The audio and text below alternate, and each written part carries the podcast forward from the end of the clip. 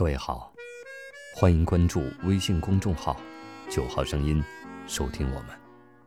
感谢来到九号声音的时光路径。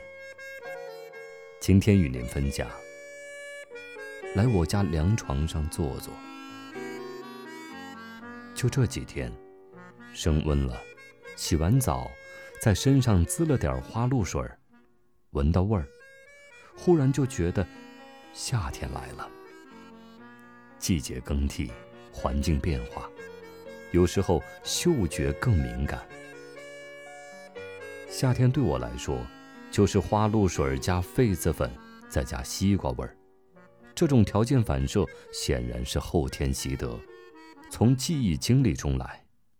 我寻思着，我这套反射就是五六岁那会儿的夏天，在我家凉床上学会的。凉床这种东西，竹子做的，夏天睡很凉爽，所以叫凉床。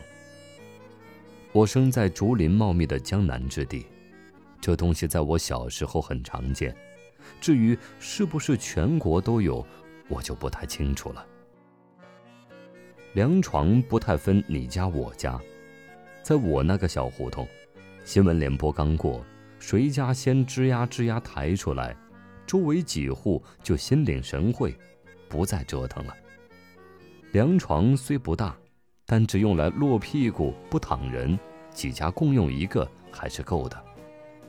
这个点儿，男的看好了新闻可以出来指点江山，女的洗好碗、洗好小孩、洗好自己，也可以出来东家长李家短了。凉床的功能就是每晚例行茶话会的专用会议桌。而我，在那会儿，就是一个被洗好的小孩儿。我和爷爷奶奶住，洗我的是奶奶。洗完澡，为了能够适应夏季户外条件，为待会儿的会议做好准备，我会被奶奶滋上一身的花露水，再裹上白乎乎全身的痱子粉。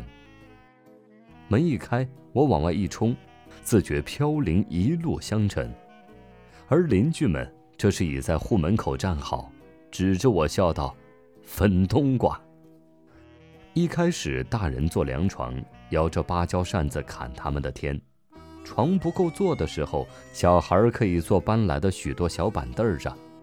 但这板凳显然没起到什么作用，扎堆儿的小孩不需要座位，满脑子想的都是追逐打闹。我们一跑起来，大人们就不停地喝责。玩就玩，别出劲儿跑，一身臭汗，早又白洗了。邻居坐你家凉床，自然不会白坐，常常进贡些吃的，用我们那儿的话叫不会忘呆。忘呆，意思是得了别人好处而自己不做表示，而这个吃的十回有八回都是西瓜，一搪瓷脸盆的冰西瓜。端来往凉床板上一放，小孩就自此消停了，大人们也不必担心臭汗了，只需要偶尔摇摇大扇子给小孩赶赶蚊子。我就坐在凉床边沿儿宽大的竹筒上啃冰西瓜，屁股冰凉，嘴巴冰凉，而打闹之后胃火中烧，终被逐渐下沉的瓜瓤镇压。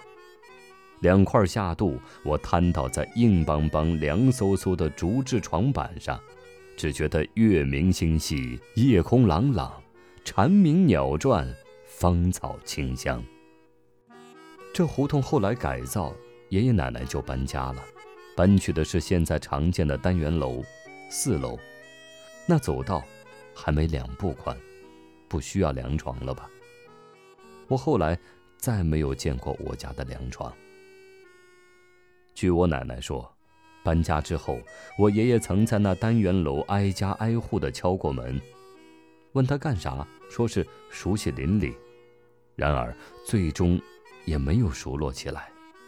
据我想，大概是因为没了凉床吧。